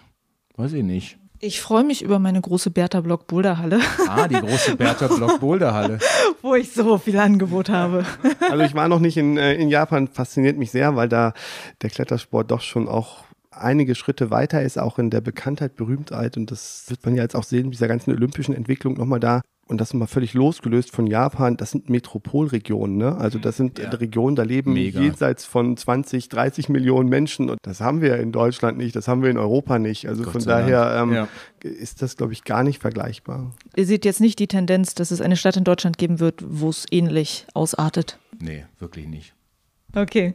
Ähm, ich schaue noch mal kurz in meine Hörerfragen rein. Äh, wir kommen dann auch zum Ende. Ich möchte bloß nicht, dass irgendjemand hier vergessen wird. Eine Hörerin fragt, muss ich denn ein besonders extrem guter Kletterer sein, um eine Halle aufzumachen? Oder reicht es, wenn ich mich besonders gut mit Business, Marketing, Zahlen und so weiter auskenne? Also Christian ist ein extrem guter Kletterer und wurde zu einem extrem guten Hallenbetreiber. Also ich bin überhaupt kein extrem guter Kletterer. Richtig schwer geklettert bin ich nie. Nein, ich glaube, du musst diese Fähigkeit haben, ein Team zu führen und ein Team zu begeistern, um deren Kompetenzen abrufen zu können. Ne? Und, und dann kannst du erfolgreich eine Halle führen. Also ich, ich freue mich, wenn ich im Grunde tolle Routenbauer begeistern kann, bei uns zu arbeiten, mit uns zu arbeiten, weil die tragen im hohen Maße zu einem Erfolg der Halle bei. Deswegen muss ich nicht selber ein guter Routenbauer sein. Ne? Ich sollte schon was davon verstehen, was da passiert und Zugang dazu haben. Und deswegen ist es, glaube ich, die Vielseitigkeit, die gefragt ist. So, mhm. Die Fähigkeit, sich in viele Themen einzuarbeiten, lernfähig zu sein, aber eben auch offen zu sein und vor allen Dingen, glaube ich, selber ja kommunikativ und eben in der Lage sein, Menschen zu begeistern. Mhm. Ich meine, die Frage ist natürlich auch, was ist schon extrem schwer? Also ich weiß nicht, wie viele Kletterhallenbetreiber, ich würde mal sagen, extrem schwer ist 9a aufwärts. Ich weiß gar nicht, ob es überhaupt einen Kletterhallenbetreiber gibt, der glatte Elver und schwerer klettert. Grundsätzlich ist die Kletterfähigkeit, finde ich, wirklich völlig nachrangig. Was ich aber schon wichtig finde, ist, dass man eine ja, gewisse Allgemeinbildung bezüglich des Klettersports hat. Also wenn man denkt, dass es Klettern erst gibt, seit es 8ANU gibt, dann weiß nicht, dann finde ich das irgendwie schwierig, weil ich glaube, dass Allgemeinbildung immer grundsätzlich immer eine ganz gute Sache ist. Und gerade in einem Umfeld, was so komplex ist, da sollte man schon irgendwie wissen, wer einen roten Punkt gemalt hat und wer der erste Weltmeister in der, in der Geschichte des Kletterns gewesen ist. 8ANU kennt auch keiner mehr, Hannes. Okay, ja, okay, das ja ist, ja, okay. Erklären, okay. erklären. 8NU ist eine Internetseite, auf der es News zum Klettern gibt. Aber die kennen doch noch ein paar Leute, nicht nur Menschen über 40 jetzt. Ja, sie erfährt ja gerade wieder neuen, oh, neuen ja. Rückenwind. ja, ja, ich habe gehört, da geht's voll, da geht voll die Post ab. Ja. Oh, ja. right. äh, weitere Hörerfrage, die ich auch noch äh, witzig fand, eine Hörerin aus Berlin, die sagt, in den Boulderhallen, ja, ist es halt abends in Berlin so 19 Uhr, explodiert das Ganze. In Kletterhallen eher nicht so. Und ähm, jetzt hat sie gemeint, letztens war sie aber abends in einer Seilkletterhalle und hat dasselbe Erlebnis gehabt wie in der Boulderhalle und fragte sich dann, sind wir jetzt an den Punkt gekommen, wo wir aufhören sollten, Boulderhallen aufzumachen? sondern nämlich eher wieder Seilkletterhallen, weil jetzt durch den Bouldersport alle anfangen auch mit Klettern und deshalb das jetzt gefragt wird. Hier wird der Kopf geschüttelt. Ja, also ich, okay. äh, Derzeit kann ich im Seilklettern bis auf ein paar wenige Ausnahmehallen kein Wachstum abbilden, soweit ich weiß. Ich habe ein paar Einblicke. Also Seilklettern ist gerade nicht rückläufig, aber wächst eben nicht der, im selben Verhältnis wie das Bouldern. Und jetzt sind wir bei meinem Lieblingswort, ne? die Einstiegshürde. Jetzt sind wir wirklich bei meinem, meinem Kernthema Hashtag der letzten zwei Jahre. Einstiegshürde. In das Klettern ist ja auch sehr hoch, weil ich brauche einen Sicherungspartner, ich brauche mehr Ausrüstung, ich brauche mehr Zeit um dem Seilklettern nachzugehen. Bouldern kann ich so ein Stündchen, da bin ich platt. Seilklettern dauert drei Stunden, muss ich schon irgendwie einplanen, wenn ich zum Seilklettern gehe. Ne? Und, äh, und all diese Faktoren haben zumindest in den letzten zwei, drei Jahren dazu geführt, dass, äh, dass eben die Leute nicht aus den Boulderhallen so rübergeströmt sind. Ich, nee, äh, ganz und gar nicht ich persönlich würde mir das wünschen, wenn Leute sich dafür begeistern können, weil ich glaube langfristig und ich habe als Kind mit dem Seilklettern angefangen, hat Seilklettern den höheren Erlebniswert. Seilklettern bietet dir mehr, was so Gesamterlebnisse angeht als Bouldern. Ne? Dafür muss man dann aber auch den Schritt gehen, irgendwann draußen am Feld Seilklettern zu wollen, was dann ja noch schwerer ist. Und, aber es bietet einem mehr. Wenn man stark werden möchte, auch beim Bouldern, dann ist Seilklettern für mich eigentlich ein, ein sehr, sehr gutes Trainingsinstrument, weil ich nämlich mehr Ausdauer bekomme. Außerdem ist es vielseitiger nochmal an manchen Stellen ne, und fordert mich nochmal anders, weil es dann nicht damit getan ist, jetzt einen schweren Zug zu machen, dann ist top, dann springe ich runter, weil dann kommt vielleicht nach dem einen schweren Zug mal eine Phase der Entspannung und dann kommt noch ein schwerer Zug und noch ein schwerer Zug und so kette ich im Grunde mehr aneinander. Also ich würde es mir wünschen, dass die Leute sagen, ich will es mhm. ausprobieren. Ja. Aber ist es jetzt gerade nicht zu sehen? Okay. Nee, wirklich nicht. Also ich finde auch die mentale Herausforderung beim Seilklettern, sowohl drinnen und draußen, ist größer. Also man muss ja viel mehr bei sich bleiben, um sich da irgendwie durchzubeißen. Also ich persönlich bin auch ein großer Freund des Seilkletterns. Aber also ich glaube, es ist eher andersrum. Wir haben jetzt noch vor ein paar Tagen Bekannte erzählt, dass sie als Seilkletterer in eine Seilkletterhalle gekommen sind und dort dann an eben einer eigentlich viel kleineren Boulderwand zu Boulderern wurden, weil ihnen das mehr Spaß machte. Alright, ähm, dann äh, noch eine Frage von einer Hörerin, was das Thema so die Entwicklung von äh, Normen, Regeln, Vorschriften in Hallen angeht, was ja einfach im Prinzip in den letzten Jahren erst durchs Lernen sich so entwickelt hat. Sie hat ein Beispiel angesprochen, Staubbelastung in Boulderhallen. Wie, wie kann man seine Mitarbeiter davor schützen? Was seht ihr da an äh, spannenden Entwicklungen, die sozusagen jetzt erst aufkommen durchs Machen, die, wo vorher noch keiner wusste, wie machen wir es eigentlich. Ja, das sind natürlich im Grunde insgesamt ja einfach so ähm, Try and Error. Ne? Also da sind dann auch Probleme erst aufgekommen, die man vorher nicht so gesehen hat. Dass im Grunde die Staubbelastung in Hallen durch das Verwenden von Magnesia so hoch werden würde, dass das ein Thema ist. Und in diesem Fall muss man differenzieren, das Thema Arbeitsschutz ja tangiert. Ne? Wie lange sind Mitarbeiter welcher Feinstaubbelastung ausgesetzt? Und dann reden wir wiederum nicht von dem weißen Zeug, was wir sehen, sondern dann reden wir von dem Staub, den wir eben nicht sehen. Bedeutet, okay, da ist ein neues Thema aufgetaucht, das wir vorher einfach nicht irgendwie gesehen haben. Es ist auch nicht so extrem, wie das manchmal dargestellt wird, aber man muss Lösungen dafür entwickeln. Das ist das Thema Lärmbelastung. Also wie laut ist es eigentlich in Hallen? Was bedeutet das für die Kunden, die dann vielleicht zwei Stunden in der Halle sind? Und was bedeutet das für Mitarbeiter, die vielleicht fünf, sechs, acht Stunden da drin sind? Ne? wie kann ich da Maßnahmen ergreifen, bauliche Maßnahmen, Lösungen entwickeln? Und da ist man halt mehr gefordert. Und da poppen immer wieder neue Themen auf. Also ich mag das gar nicht sagen, weil das will vielleicht keiner hören, aber es geht momentan zum Beispiel auch darum, aus welchem Material ist eigentlich das Gummi, was unter unseren Kletterschuhen ist? Entspricht das eigentlich dem Standard, ähm, was so das Thema Schadstoffe und Belastung angeht und Werte, die da eingehalten werden müssen? Wer produziert eigentlich wo sein Gummi und was passiert eigentlich mit dem Gummiabrieb? Das sind nun mal so ganz neue Themen. Also das ist, glaube ich, ne, hm. wo man nachhaken muss und prüfen muss und gucken muss. Also da gibt es wirklich äh, Untersuchungen irgendwie schon zu, dass es da Stoffe gibt, die gesundheitsschädlich sein könnten? Ich bin da Laie, deswegen tue ich mich so ein bisschen schwer, damit jetzt irgendwie. Ach komm, hau was raus, es landet auf der Bildzeitung nächsten Montag. Also es geht, Christian Popin. Nee, ich weiß, also ich kann, die habe jetzt die Fachbegriffe nicht da, deswegen kann ich das. Es geht um eine Belastung von bestimmten Stoffen, die nicht höher sein darf als. Und da gibt es EU-Normen, die sind einzuhalten. Im Grunde müssen halt letztendlich eben diese Schulsohlen auch in Prüflaboren regelmäßig geprüft werden oder können geprüft werden. Und da sind auch Grenzwerte überschritten worden. Und dann weiß man ja gar nicht, was passiert eigentlich mit diesem Material. Und wenn dieses Material sich im Grunde auf den Griffen ab niederlässt und da sind wir aber in einem ganz anderen Thema. Ne? Ist billig immer gut? Ne? Ist der mhm. billigste Kletterschuh auch immer dann der beste, was solche Sachen angeht? Und da mhm. traut sich momentan auch keiner nachzufragen bisher okay. richtig. Und, und, bin mal gespannt, ob irgendwer der Frage mal nachgeht. Ah ja, okay. Ähm, äh, eine andere Frage, der wir jetzt auch mal nachgehen müssen, Christian, auch eine Hörerfrage. Wann wird es die nächsten Hard Moves geben? Ich dachte, die Frage wäre. Wieso, was dachtest du, was jetzt kommt? also diese Frage wurde, die wurde ja sehr viel mir jetzt die letzten zwei Tage auf der Halls and Walls gestellt. Ich bin persönlich schwer überrascht, dass dieser Event noch so präsent ist in der Boulder-Szene, die in den letzten drei Jahren ja so rasant gewachsen ist. Ne? Wir haben das das letzte Mal 2015, 16 gemacht, dieser Zusammenschluss von, damals waren es 70 Hallen aus sieben Ländern mit fast 7000 Teilnehmern und natürlich so dem Team dahinter, dem Tobi Reichert, dem Jonas Baumann, dem Florian Kops, dem Ant Willmanns und mir, also uns begegnet das immer wieder und uns fasziniert das, wie sehr das in den Köpfen hängen geblieben ist, was wir das geschaffen haben. Und gleichzeitig ist es so schwer für uns geworden, nochmal so einen Pack anzufinden, weil das ist so schnell gewachsen und dann auch so teuer in der Umsetzung geworden, dass wir irgendwann gemerkt haben, ey, scheiße, das kriegen wir so leicht gar nicht mehr hin. Und es geht momentan darum, finden wir Sponsoren, die bereit sind, nochmal ne, diesen Event mitzutragen und da auch zu investieren, damit wir es professionell und gut strukturiert nochmal machen können. Ne. Und beim letzten Mal haben wir was ganz Tolles abgeliefert, aber auch da sind immer wieder an an Grenzen gekommen oder über unsere Grenzen gegangen, wo wir gesagt haben, so können wir es nicht nochmal machen. Ne? So ist kein Backup da, wenn einer von uns ausfällt. Es kann nicht sein, dass Leute krank werden, weil sie bis irgendwie Stunden kloppen, die jenseits von Gut und Böse sind. Und wir gesagt haben, okay, jetzt, jetzt muss man einfach gucken, kann man das solide finanzieren und kann man das so planen, dass es dann auch noch professioneller wird in der Umsetzung. Und darum geht es gerade. Und dann haben wir lange gedacht, nach diesem Hype von 2016 muss es leicht sein, haben gemerkt, es springt trotzdem keiner auf. Dann haben wir im Grunde auch alle mal durchatmen müssen und jetzt versuchen wir immer wieder nochmal Partner zu finden und dann, ich glaube, werden alle auch wieder dabei. Ja.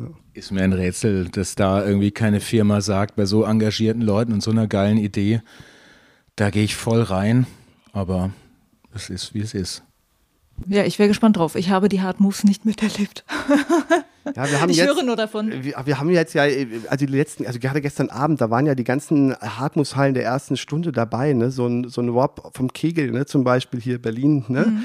Und so ein ähm, Salon du Bloc, äh, Gerd, wir haben natürlich da gestern, auch, natürlich ist das so Thema, wollen wir das nochmal aufleben lassen und so ein bisschen in den Erinnerungen schwelgen. Also das erste Mal Hartmus Liga, also in diesem Verbund von zehn Hallen, ist jetzt genau zehn Jahre her, ne? 2009, mhm. 2010. Und das sind natürlich schon noch abgefahrene Erinnerungen dran, was da mhm. schon abging, ne? Und und, und, dann immer so, boah, sollten wir nicht nochmal und wäre doch cool. Und alle wären eigentlich total Feuer und Flamme, ne?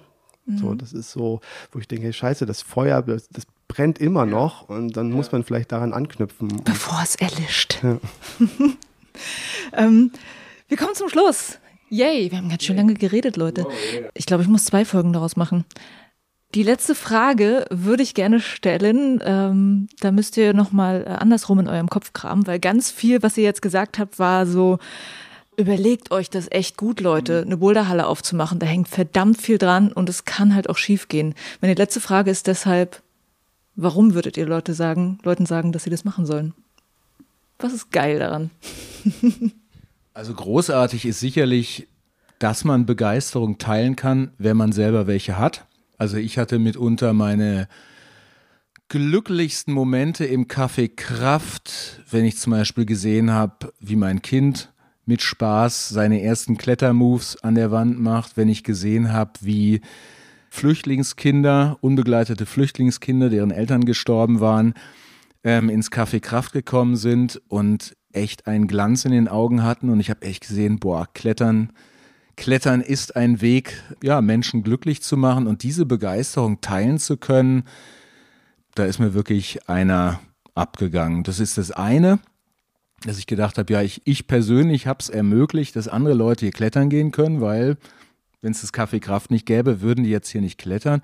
Und das andere, was für mich ganz persönlich toll war im Café Kraft, war, dass ich dadurch viele Menschen kennengelernt habe, von denen ich früher nicht geträumt habe, sie jemals kennenlernen zu können. Also Legenden des Kletterns, tolle aktuelle Sportler und ähm, spätestens als ich mit Jerry Moffat rumgezogen habe, einer meiner absoluten Kindheitsheroes, also wirklich vergöttert. Und ich habe viele Menschen getroffen vor ihm, die, die irgendwie berühmt waren. Und er hat es immer noch geschafft, dass ich also rote Ohren bekommen habe wie ein kleines Kind dass ich ihn da kennenlernen durfte über das Café Kraft, das wird sicherlich eine der, ja, es war eine der schönsten Sachen und wird es auch immer bleiben, weil er ein Freund geworden ist. Also diese ganze menschliche Komponente, dass ich selber dabei stark geworden bin, war ein netter Nebeneffekt, aber ach ja, da bin ich optimistisch, das wäre ich auch woanders geworden also ich glaube, mich fasziniert am meisten daran, dass man unglaublich spannenden und tollen Menschen begegnet. Ne? Das ist einfach das, was du auch gerade ja. beschreibst. Es ist einfach eine, ja, so, so, so eine Begegnungsstätte und man bekommt dadurch so viel Impulse und so viel ja, Weitsicht auch auf andere Dinge, ne? dass ich so, das reizt mich immer wieder und es ist auch dann, wenn es einem gelungen ist, eine Plattform, auf der man sich ja ausleben kann, Ideen zu entwickeln. Ne? Was ist so, ja, ist ja wirklich mehr als nur, ja, da werden jetzt Griffe in die Wand geschraubt. Du kannst so tolle Ideen entwickeln, dich verwirklichen. Also wir haben zum Beispiel eben, das sagt Arndt auch immer hier, mein Geschäftspartner Climb In, immer als Plattform verstanden, irgendwie Ideen zu entwickeln. Ne? So und, und, und es bietet Raum, auch Arbeitsplätze zu schaffen und ne, so und das ist schon geil. So, ne? ja. Du hast quasi deine Bühne. Ne? Du kannst dir letztendlich immer überlegen, welches Theaterstück du als nächstes schreibst. Nur manchmal sitzt man dann auch da und äh, es fehlen einem ein bisschen die Worte, aber das habe ich definitiv auch da wirklich geliebt, diese Bücher zu machen. Das ging dann aber eigentlich, eigentlich waren es oft Dinge, die dann auch über den reinen Betrieb einer, einer Boulderhalle drüber hinausgingen und die aber andererseits auch nur möglich waren, weil wir so groß waren, dass quasi das Kaffeekraft es sich leisten konnte, sowas überhaupt zu realisieren. Das ist nicht alles nur Bürokratie und ich will hier nicht als Warner aus allen Windrichtungen auftreten. Und das ist ja auch, also ich meine, eine tolle Chance, mal diesem klassischen 9-to-5-Job zu entfliehen und im Grunde Arbeitszeit anders einzuteilen, deine eigenen Energien anders einzuteilen, zu sagen, jetzt mache ich mal drei Tage frei, weil dafür mache ich aber irgendwie Wochenende durch oder jetzt mache ich aber lieber abends, weil da ist mehr los, dann bin ich da lieber in der Halle. Also es gibt dir ja auch Raum. Bei allem Druck, es gibt dir auch Raum, ein Familienleben zum Beispiel ähm, attraktiver zu gestalten, ne? weil du dann Zeit hast für deine Kinder oder zu, ne? zu anderen Zeiten eben zu Hause sein kannst oder, oder, oder. Also diese Freiheiten, die man auch aufbauen kann, die sind schon besonders. Mhm. Gut, dann haben wir zum Schluss doch nochmal die positiven Dinge herausgekehrt. Und ich danke euch sehr für diese wahnsinnig vielen Informationen und Erfahrungen, die ihr jetzt geteilt habt hier im Interview. Hannes Huch und Christian Pupin. Sehr gerne, vielen Dank. Vielen Dank, hat Spaß gemacht. Das waren Christian Pupin und Hannes Huch im Binweg Bouldern Interview. Es ging um die Frage, soll ich eine Boulderhalle aufmachen? Und ich muss sagen, auch wenn ich nicht ernsthaft vorhabe, das zu tun, fand ich das Gespräch echt interessant. Also einfach mal diese Einblicke zu haben in die Hallenszene. Das hat mir auf jeden Fall echt Spaß gemacht und ich danke den beiden sehr, dass sie sich Zeit dafür genommen haben. Ich danke auch dir fürs Zuhören. Wenn dir der Podcast gefallen hat, dann wie immer weitersagen. Empfehl Binweg Bouldern bei deinen Boulder Buddies, teil ihn bei Instagram, Facebook oder Twitter und natürlich hab ein tolles Weihnachtsfest. Über Weihnachten werde ich mal ein bisschen weniger Binweg Bouldern machen. Die nächste Folge kommt nicht in zwei Wochen, sondern in drei Wochen. Das heißt natürlich nicht, dass ich nicht bouldern werde über die Festtage, das auf jeden Fall.